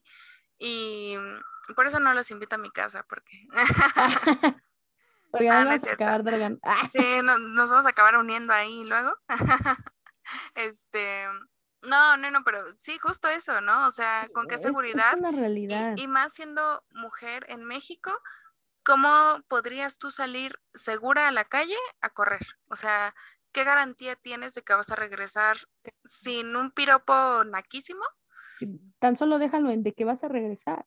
Sí, exacto, exacto. O sea, ¿qué garantía tienes, no? No, hay, no hay espacios que nos permitan ejercitarnos, eh, no hay este tiempo, eh, tú te quieres meter al gimnasio, pues una mensualidad en el gimnasio es de, en uno más o menos, de unos 500 pesos. Uh que te tienes que comprar ropa pues, para ir a hacer ejercicio. No, que con cualquiera se puede, claro que no, eso es una mentira. Debes tener tu ropa cómoda, no. ¿Y cuánto te cuesta un short? ¿Cuánto te cuestan unos tenis? ¿Cuánto te cuesta una playera? Y, y lo veía mucho con, esta chica que, es Early, no sé si lo ubiques. Ahora que fue la, marca de esta, la imagen de esta marca de, deportiva y que fue tan criticada y yo dije, güey, yo sí me identifico porque a mí me gusta utilizar ropa de esa marca. Porque entonces el que, y, también de las marcas, ¿no? No nada más utilizar una imagen para, para decir, ah, mira, esta es la de moda, entonces la voy a poner. No, o sea, sí, háganme tallas porque yo quiero utilizar. Claro, sí. Sí, y entro y hay pura extra chica y pura mediana y ¿dónde No, y aparte, o sea, ponle tú que si hay una L, pero la L le queda a mi prima de 10 años, o sea, también tantita e, e, madre. Exacto, ¿no? Apenas le estaba, le estaba diciendo a, una amiga que salió la nueva playera del Cruz Azul, le digo, regálame la de cumpleaños, ¿no? Pero que sea 2XL porque viene, viene toda reducida y es una playera que es deportiva y luego se te ajusta así, te ves así como tamal mal amarrado. Entonces digo, y es la 2XL y no soy 2XL, entonces claro. es eso, nos hace falta que, muchas cosas, no nada más es una cuestión. el, acceso a los nutriólogos, que, fuera público realmente, ¿no? Porque tú vas al nutriólogo, al centro de salud y te va a citar en seis meses, ¿para qué vas entonces? En seis meses pues, te va a cambiar tu, tu plano, tu régimen, y si los nutriólogos siguen con el mismo discurso, frutas y verduras, cuenta tu comida, necesitas tantas calorías, no puedes comer esto, tienen mucho los nutriólogos marcado el de tu día libre. Lo que no se comieron en la semana se lo van a comer en el día libre. Eso es obvio, eso es obvio, claro. Enséñalos a que, o más que enseñarlos, yo siempre le he hablado más como orientación. Hay que orientar a las personas. Traten de adaptar los alimentos que tienen disponibles de una manera, eh, yo les decía a los niños, no es tanto hablar de, la cantidad que te vas a comer, sino de la calidad del alimento que te estás comiendo. Eso es bien importante. Más que contar las calorías, es muy importante ver la calidad que estás comiendo.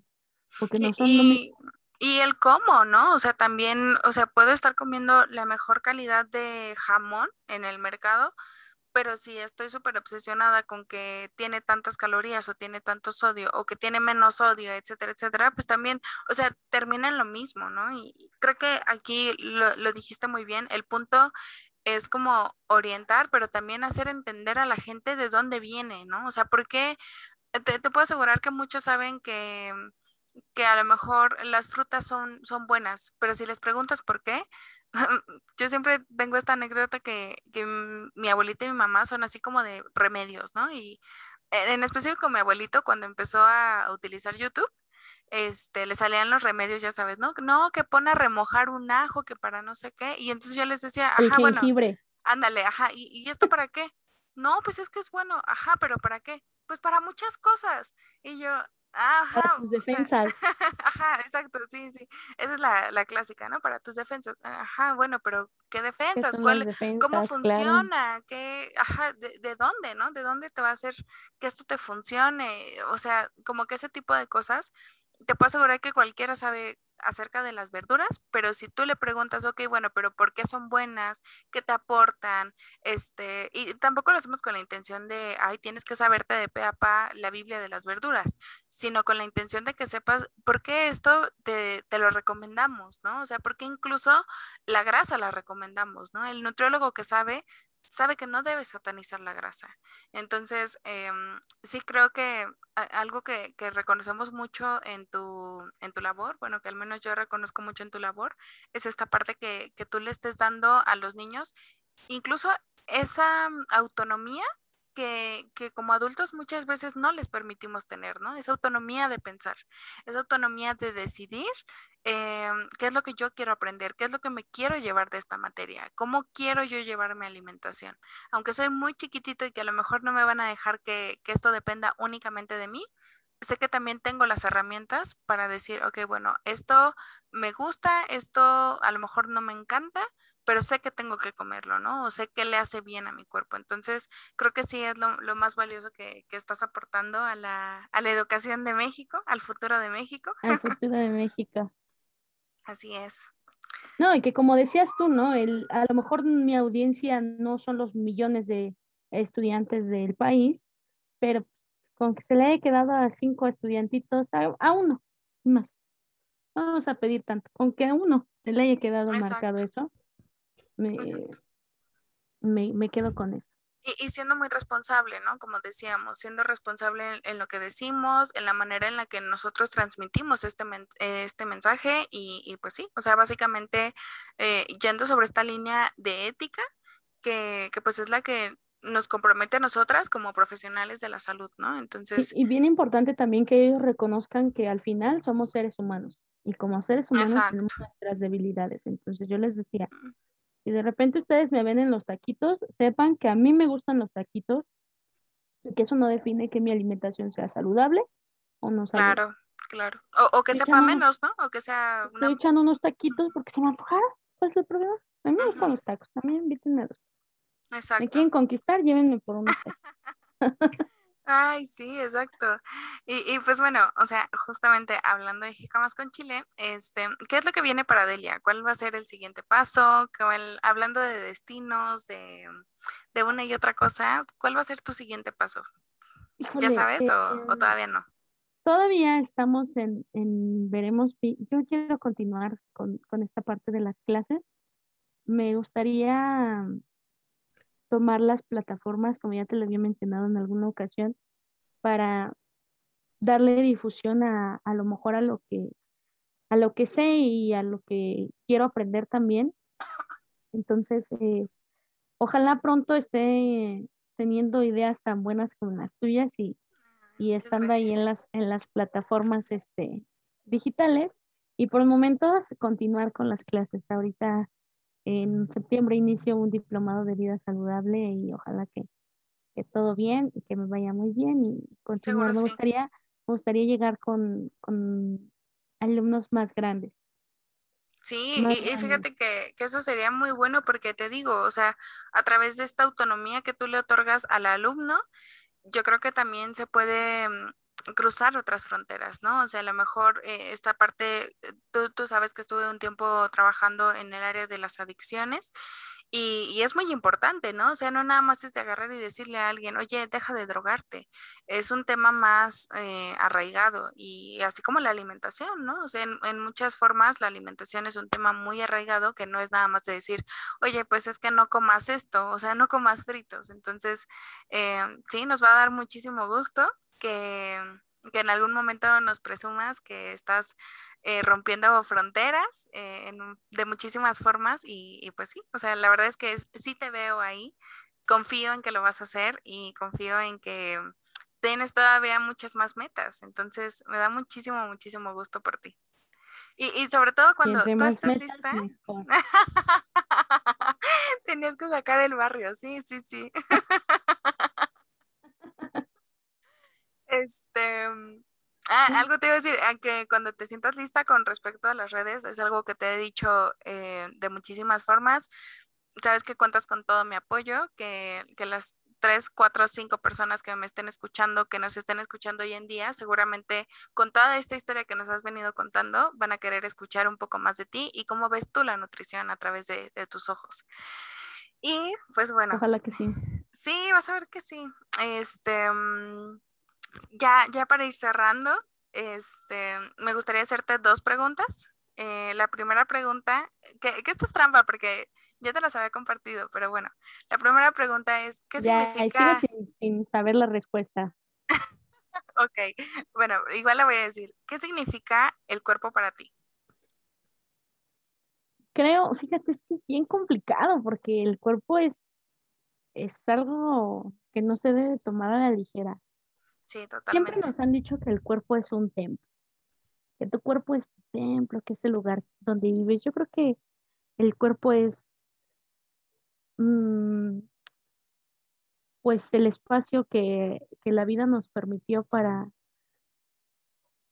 para darle una forma también a nuestra vida. Es bien importante el cuerpo dentro de, nuestra vida y de lo que hacemos. Entonces, eh, coincido en cierto punto en que es tu templo y los templos no siempre son perfectos. Los templos no son como todos de oro siempre y con cristales bonitos.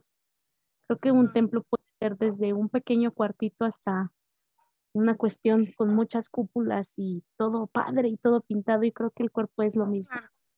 Creo que nunca va a haber un cuerpo perfecto y que lo importante es saber que desde que nacemos hasta que morimos, va a ser nuestra única compañía. No tenemos a nadie más. Exacto. Nos ayudamos de muchos y durante todo nuestro camino vamos a conocer a muchos, pero no tenemos a nadie más que a nosotros mismos. Y no nada más en la cuestión espiritual, sino también en la, en la corporal. Entonces creo que es bien importante querernos como somos, obviamente como todo y como seres humanos. Notamos nuestras imperfecciones, pero es importante tratar de sanarlas y de aceptarlas, porque al final es lo que te va a acompañar siempre. Entonces creo que es, eh, yo lo vería como nuestra compañía de toda la vida. Ay, qué bonito, me gusta, me gusta. Eso lo voy a guardar. Eh, porque, mira, he escuchado muchas otras opiniones con respecto al cuerpo, pero hablar de una compañía, eso sí no lo había escuchado y la verdad es que me gusta muchísimo. Eh, sí, me lo voy a guardar. No me lo voy a robar, voy a poner que es de tu autoría, este, pero sí, lo, guardo porque suena muy bonito. Y lo siguiente, la siguiente pregunta es, ¿qué significa la comida para ti? también eso es muy difícil, ahí me la pusiste difícil con esas dos. La comida siempre va a ser nuestro, nuestro mayor placer. Nunca va a haber un mayor placer que la comida, jamás. Creo que que no podemos dejar que exista otro placer mayor que la comida. De verdad, todos los placeres de la vida, que todos sabemos que son comer, comer otras cosas. Ir al baño es bien placentero sí, sí, Sí. Las tres es, ¿no? Las tres es. Em, comer es la más importante. Sí. Para que tú puedas hacer relaciones con otras personas, contigo mismo es importante comer. Y si no, no tienes comida, no tienes nada. La comida es nuestro nuestra energía y para que ese cuerpo nos acompañe siempre, necesitamos darle su gasolina. Entonces, la comida siento que siento que es el mayor placer de cualquier persona. Puedes amar mucho a una persona, te puede dar mucho placer hacer lo que se te antoje con una persona, eh, consensuado siempre. Claro, sí, sí, sí, consentimiento, claro que sí. Pero nada como estarte echando unos taquitos. Sí, es que aparte es todo un arte, como lo decías hace rato, ¿no? O sea, hasta de cómo se mueve el taquero, cómo te los preparan. Híjole, ya, ya hasta se me alborotó. Y, no nada más, no nada más en la parte de los tacos, ¿no? Todos los alimentos. Eh, claro. Pues tienen un, un nivel de, de complejidad y tienen una historia, entonces. Sí, sí, sí siento que a través de la comida expresamos mucho quiénes somos. Definitivamente. Ay, qué, qué hermoso. Y fíjate, aquí me salió una tercera pregunta y es, o sea, tú acabas de decir como que la comida más bien expresa lo que nosotros somos. ¿Qué dirías que la comida expresa de ti? Yo creo que, híjole, es que me la estás poniendo muy difícil. Cada vez me pones la vara más alta. Ya, te juro que es la última. Si no sacas otra cosa, es que yo creo que nos ayuda a expresar quiénes somos, todos nuestros gustos y lo que comemos. Siempre nos han dicho, eres lo que comes. Mm, lo dice, lo, lo dice el, se lo dice burro a Shrek. Eres lo que comes, ¿no? Y, y cuando, cuando él está comiéndose este, una rata, creo que es cuando se está comiendo la rata, ¿no? Con Fiona. Sí. Le dice que, que y yo siento que, que sí somos lo que comemos, pero que ha sido un concepto mal enfocado. Porque nos lo han enfocado a que, a que si comes pura chatarra, pues entonces tú eres lo mismo, una chatarra. Y yo creo que una persona que come puras cosas que le encantan y puras cosas que disfruta, es una persona que, aprovecha los momentos y que, que, los expresa de esa manera. Claro. Disfrutándolos, saboreándolos. Entonces, híjole, está muy difícil. Yo creo que si la gente viera lo que yo como, diría que no es tan variada mi vida, porque no lo es, pero que es muy divertida y muy sabrosa. Sí, claro. No, y teniendo a Doña Lupita también ahí de vez en cuando, no, o sea, otro nivel, otro nivel completamente. Ay, muy bien, pues bueno. Un pozolito. Sí, pues, ay, no, ay, mira, hasta se me hizo agua la boca. Unos chilaquiles, ¿cómo no?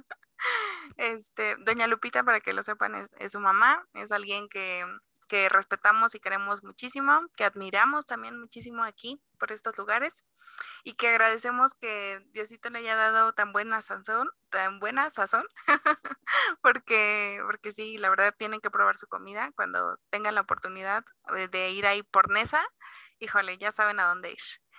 y buenos taquitos. Sí, riquísimo. Mira, hasta me, estoy salivando porque me acordé y sí. Eh, pues bueno, muchísimas gracias. Creo que em, por mi parte sería todo. La verdad es que quedo muy contenta de estar escuchando una parte de ti que a lo mejor, si bien ya conocía, Em, que la compartas con, las personas que nos escuchan, que, que, tú quieras eh, dar a conocer esta historia, eh, toda esta historia de vida que fue la que te formó y la que te sigue formando constantemente. La verdad es muy valioso para mí que hayas compartido tantas cosas en este, en este episodio y, muchas cosas en las que conecto contigo y que no lo sabía, ¿no? Que no nos habíamos dado la oportunidad de decir, oye, esto pasó, este, y, y, pues, güey, me siento mal por esto, ¿no? O sea, a lo mejor sí hubo muchas quejas con respecto a compañeros, profesores, este, situaciones, etcétera, etcétera, pero nunca nos dimos este chance, ¿no? De, de hablar de cosas tan específicas. Yo, yo me imagino que puede ser también porque dolían un poco, porque en su momento eran un poco incómodas, pero la verdad es que te agradezco mucho la confianza, te agradezco mucho el tiempo, que, que ha sido bastante, te, te robé muchísimo tiempo. Un, largo episodio. sí, pero, pero vale la pena. Voy a tomar la gente, es muy largo el Mira, lo bailado nadie nos lo quita, ¿no? Entonces, La verdad es que estuvo muy divertido. Eh, me gusta mucho platicar contigo, tú lo sabes. Y pues bueno, no sé si tengas alguna eh, red social que quieras compartir, eh, algo, algo que quieras, algo que quieras agregar, alguna otra cosilla por ahí. Pues más que todo agradecerte por el espacio, porque la verdad es que ya tenía muchas ganas. desde que habían iniciado con con las pláticas en, su grupo de Facebook. Sí, sí, cierto. Siempre, siempre trataba de participar y de conectarme y de escuchar lo que las demás personas tenían que decir y la verdad es que me emocionaba mucho esta, esta parte de, poder eh, participar contigo y, y, ojalá que pronto pueda yo también incluirme en esta parte de las, de las redes sociales y ahí también te estaré dando un espacio. Ay, seguro que, sí. Para que mi audiencia te escuche. Oye, y, y, espero que regreses en algún momento porque algo que es súper importante para mí y que me gustaría hablar contigo porque sé que conectamos también en ese tema es el sismo. Y pues también para no solamente hablar del sismo y demás, este, sí, pues ahí, ahí vemos qué, qué, giro le damos a ese Hay muchos temas, por, sí, por temas no paramos. Exacto, tenemos para aventar para arriba. Hay muchos, podemos hablar de cualquier tema que tú quieras. Yo iba a decir uno, pero no me voy a quemar todavía hasta. Sí, exacto. Sí, yo tampoco, no, no quería hacerlo tan pronto, pero bueno, ya agarraditos ahí en confianza. Hay temas, sí, claro, yo estoy muy, muy abierta a cualquier tema y ya sabes yo, a mí me vale cualquier. y pues sí, sí, tengo mis redes sociales, las voy a, ver. A ver, échale, échale. Mira, tengo mi Instagram, tengo mi Instagram personal que es arroba ram-delia19 para que ahí me puedan seguir. Tengo mi TikTok que todavía no he subido nada, pero que pronto esperemos subir algo, que es arroba con, esto, con esto ya te tuviste que haber dado un, así, un empuje de decir, güey, ya voy, ajá. Dinos cuál es. Yo creo que pronto, pronto. Pero para que mientras me vayan siguiendo es arroba la maestra Nutri 19, así, la maestra Nutri 19. Bien, bien, bien. Ok. Y pues igual dejo mi correo para cualquier cosa, cualquier duda, aclaración, situación. Mi correo es nut.deliaramírez 19 arroba gmail.com. Muy bien. escriban cualquier perfecto pues ahí las tenemos. De todos modos, el día que se publique esto, eh, que lo estamos haciendo con anticipación y eso también te lo quiero agradecer.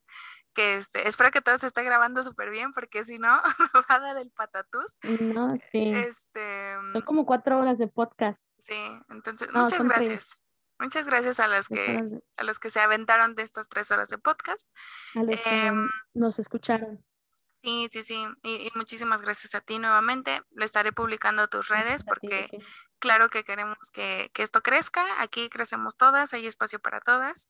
Y muchísimas gracias otra vez. Tú sabes que te quiero muchísimo, te admiro el doble y pues ya. Te quiero muchísimo. Gracias por darme esta, esta mm, oportunidad y este compromiso de, estar aquí participando y aportando algo. Sí, es fuerte, es fuerte. Bueno,